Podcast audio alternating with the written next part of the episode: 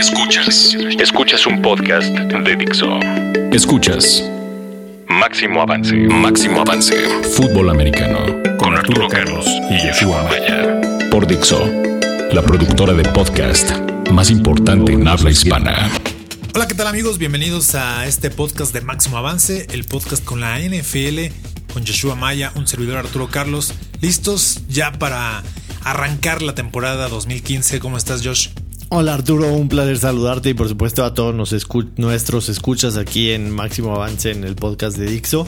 Pues muy emocionado, la verdad es que esta semana la marcamos en el calendario prácticamente desde, desde abril cuando nos, nos enteramos en qué fecha va a arrancar la NFL.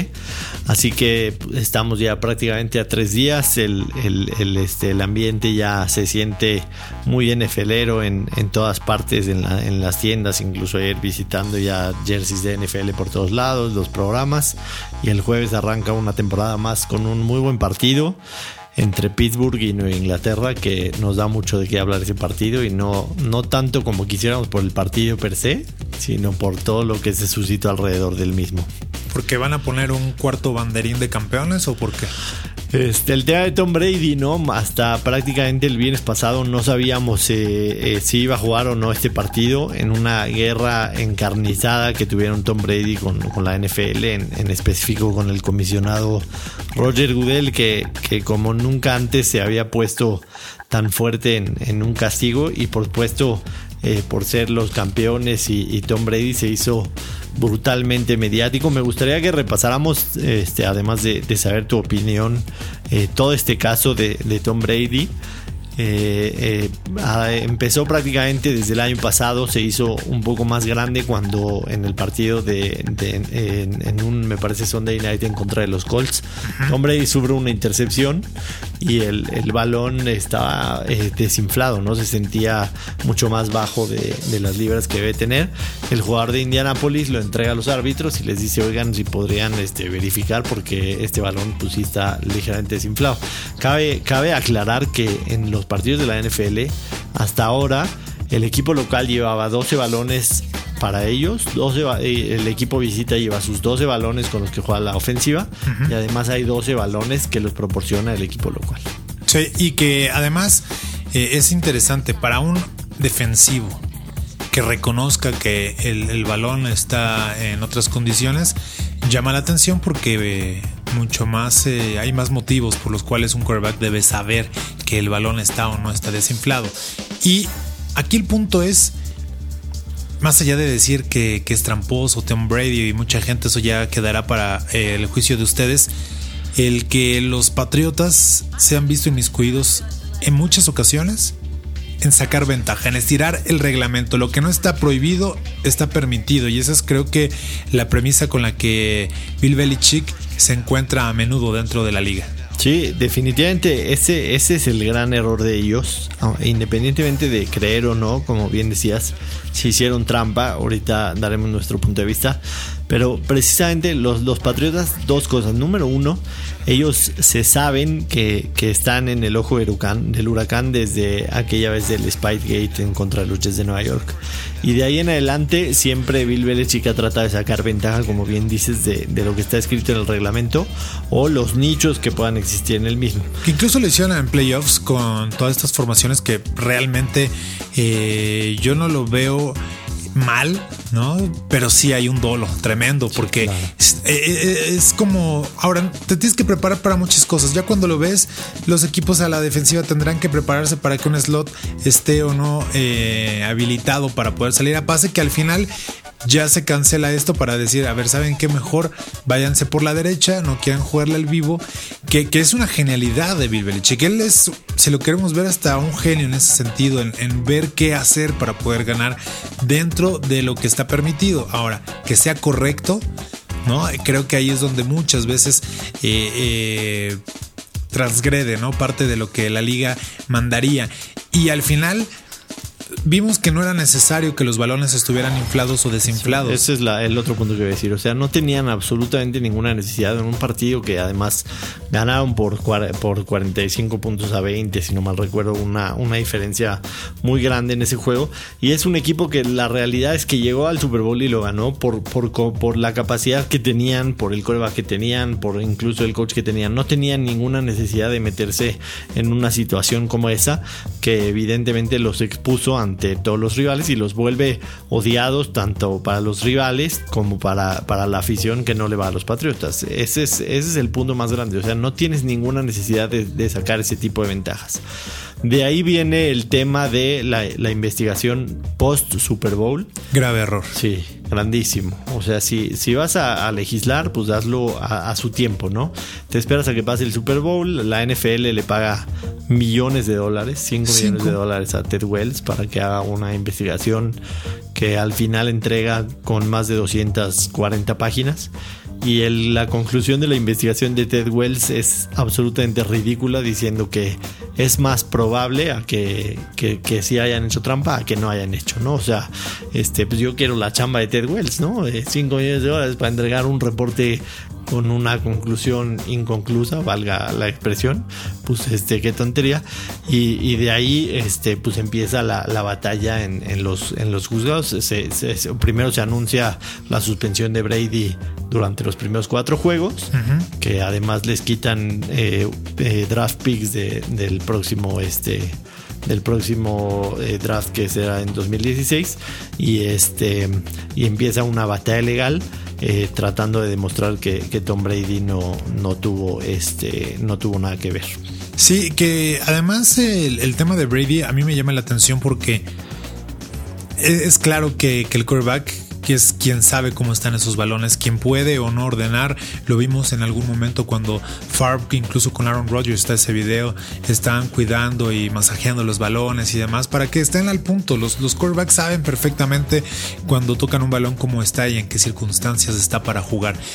Pero eh, el problema aquí es que claramente no se comprueba algo en contra de Tom Brady, a pesar que no quiso mostrar su teléfono, lo cual me parece también correcto porque no estaba bajo una eh, circunstancia legal, ¿no? Para estar obligado a, mostrarlo y que al final la NFL se equivoca. En concreto, Roger Goodell con esa mm, presión, sobre todo mediática, tratando de brillar a Brady y sale completamente al revés, al grado que se ventila en los últimos días de toda esta situación, el tratar de, decirle, Brady, échate la culpa, di que sí, y solo un partido te, daríamos de suspensión. eso ya fue la cuestión más eh, baja que pudo llegar en ese sentido la, liga, porque eh, sabes que no tienes cómo ganar y todavía quieres realmente perjudicar al jugador. Claro. Es que sabemos que sí puede tener eh, responsabilidad, ¿no? Que, sabe perfectamente cómo está ese balón, etcétera, etcétera.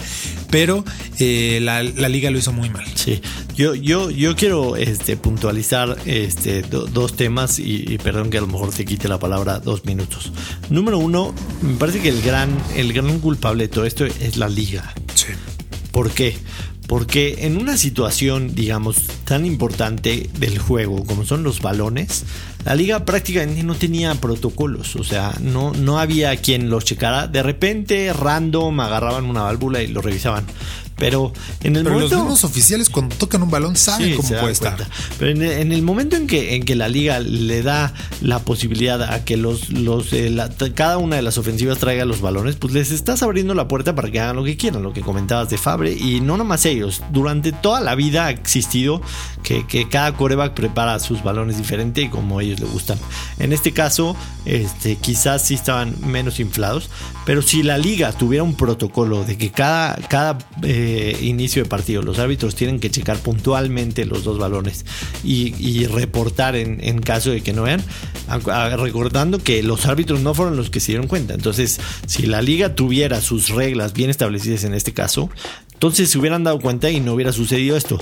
La, la liga pone a veces atención en cosas tan insignificantes y tontas.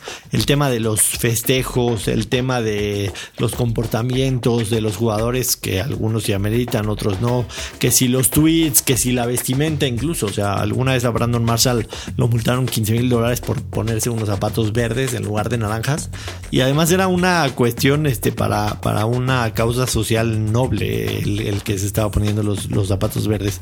Y como ese caso, mil cosas. O sea, si, eh, o poniendo otro ejemplo, los audífonos con el que están en el campo, que sean de la marca patrocinadora. O sea, son tonterías en las que la liga hace mucho, este, mucho empeño para que estén correctas. Y en una cosa tan importante como son los balones, no tenían las reglas bien establecidas y además en caso de que existieran ni siquiera las llevaban a cabo. Entonces de ahí nace el problema. Ese es número uno. Y número dos, me parece que tanto la liga como Roger Goodell están viviendo unos años muy complicados en los que se les han venido varios problemas encima y al que al parecer no han juzgado de la misma manera y, y en este caso en el de Tom Brady me parece que sí se ensañaron absolutamente con él tratando de dar eh, la cara a los demás dueños de la liga para decir aquí no hay este nadie consentido que se podría pensar que los patriotas durante mucho tiempo fueron consentidos y ni amiguismos tampoco en el caso de, de Goodell con Robert Kraft.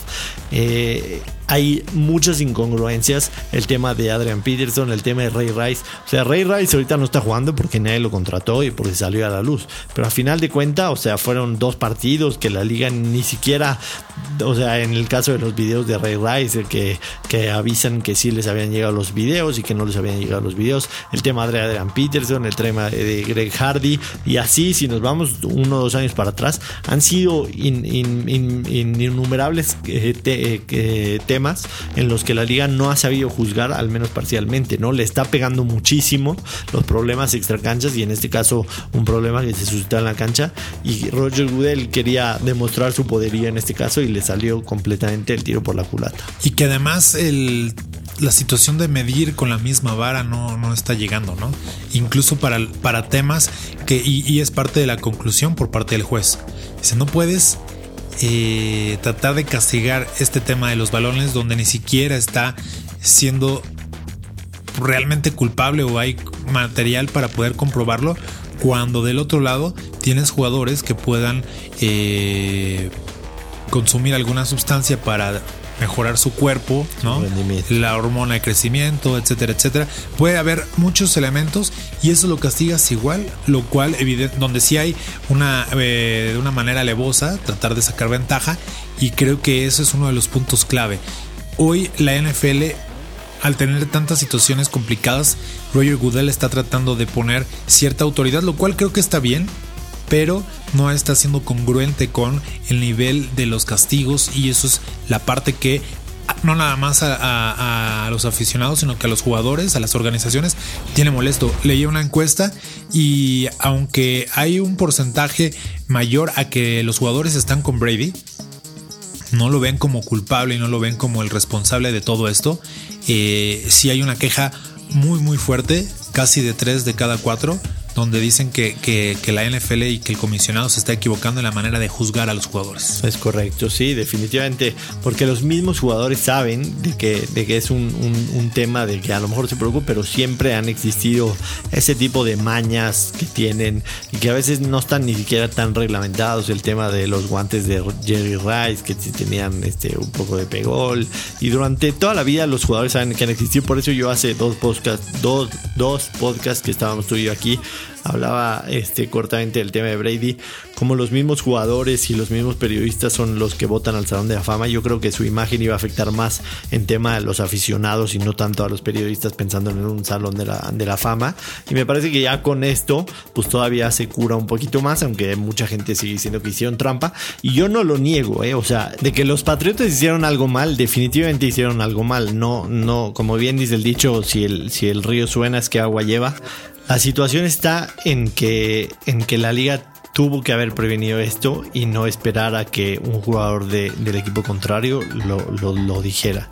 Entonces me parece que es un tema que desafortunadamente todavía no llega a su fin y, deberíamos de, quizás hacerlo un lado y esperar a ver qué sucede, pero por ahora Tom Brady está libre y podrá jugar los primeros cuatro partidos. Sí, aquí se afecta la imagen y creo que al final, bueno, pues es la parte más complicada. Sucede con Ray Rice, sucedió con Adrian Peterson y, afecta en tu desempeño al grado que los jugadores o los eh, mismos aficionados ya, ya no te quieren, ¿no?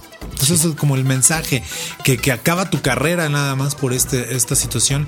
Y, creo que aunque ha habido un gran respaldo por parte de la afición de, New England, que la verdad eh, están con su equipo y están con Brady, todas las playeras y demás que han salido. Ah, pues la, opinión del público y al final eh, cuando se ha recordado pues desde los campeonatos incluso que tuvo en la década pasada, ¿no? Hasta ahora, creo que, que seguirá como que esos, esos temas ahí en, el aire alrededor de Brady de los Patriotas de Nueva Inglaterra. Ahora, esto los fortalece, ¿eh? Los fortalece, es un equipo que suele eh, fortalecerse en situaciones complicadas y me parece que posteriormente a, esta situación, yo creo que los Patriotas tienen que ser considerados favoritos en la americana. Vámonos con eh, nuestros pronósticos para la temporada Joshua, ¿quién te gusta para novato del año? Yo me quedo con Melvin Gordon, me parece que puede tener un impacto inmediato en, los Chargers. Atrás de él está Danny Woodhead como segundo corredor, pero es un tipo que no es un running back como tal, sino más una válvula de escape. Creo que Melvin Gordon va a tener la gran mayoría de los acarreos en, los Chargers y tiene la posibilidad para hacer este equipo una muy buena arma ofensiva de, Philip Rivers y, y, creo San Diego llegará a la postemporada y en gran parte será por un muy buen ataque terrestre de parte de Melvin Gordon. Sí, creo que incluso Todd Gurley tendría más elementos para ser mejor corredor. Sin embargo, la lesión ¿no? que tuvo el año pasado va a complicar mucho para que pueda arrancar bien, eh, además de que estará ausente al menos para la jornada inaugural. Pero yo me quedaría con James Winston. Creo que hemos visto varios quarterbacks que llegan a la liga y hacen pedazos a todo mundo. Sucedió con RG3, con Kaepernick y que al final, incluso con el mismo Cam Newton, que ha logrado mantenerse no con el mismo nivel, pero al menos algo a flote. Y y James Winston nos tiene preparadas varias cosas. Creo que veremos grandes jugadas espectaculares y eso le ayudará para tener buenos números, poner de cabeza las defensivas, aunque no será suficiente para que sea un gran quarterback a lo largo de su carrera. Pero creo que este año puede ser importante para, para este jugador que llega con el conjunto de Tampa Bay. Hablando del coach, ¿quién te gusta para que sea el mejor de la temporada? Podríamos pensar en, Bruce Arians, por ejemplo, en llevar tres años seguidos a Arizona Cardinals cuando no mucha gente daba mucho por ellos estos tres años, incluso esta temporada.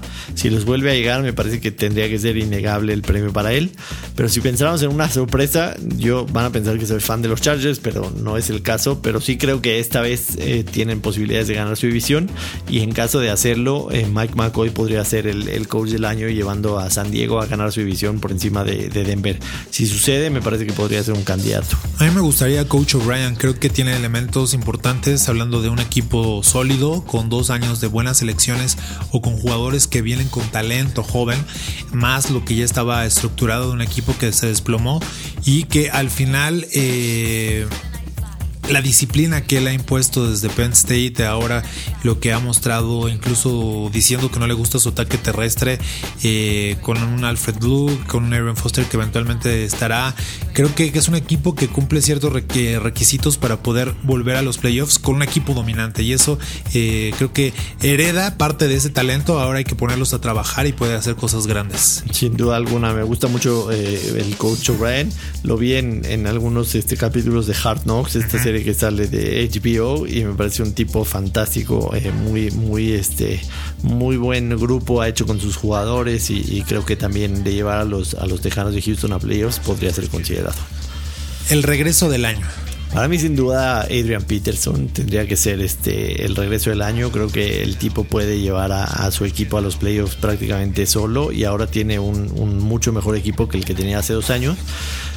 Pero también podría estar Navarro Bowman, me parece uno de los mejores linebackers de toda la liga. Sin embargo, va a jugar en un equipo que no le va a ayudar demasiado. Este, por más que pueda hacer grandes jugadas, Navarro Bowman eh, no va a lucir por, por lo que pueda hacer la defensa como unidad en San Francisco. Y creo que él va a tomar esa estafeta de tener la gran cantidad de tacleadas, puede estar dentro del top 5.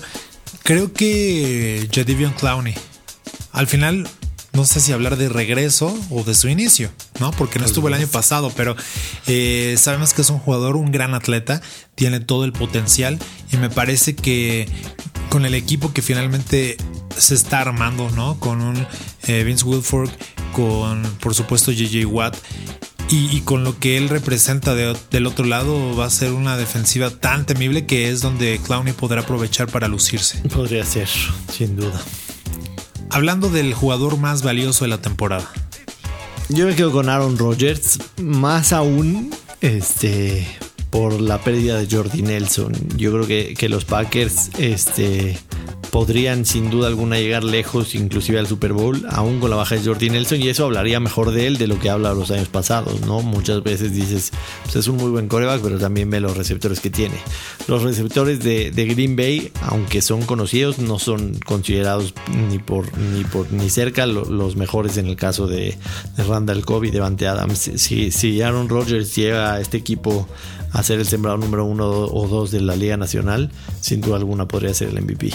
Sí, con un Brady, con un Malen ya no en esa cúspide de su carrera, creo que quien puede poner un poco de pelea para, para Aaron Rodgers es Andrew Locke tiene jugadores, tiene un equipo y sobre todo tiene un compromiso ya importante para estar pensando en el Super Bowl.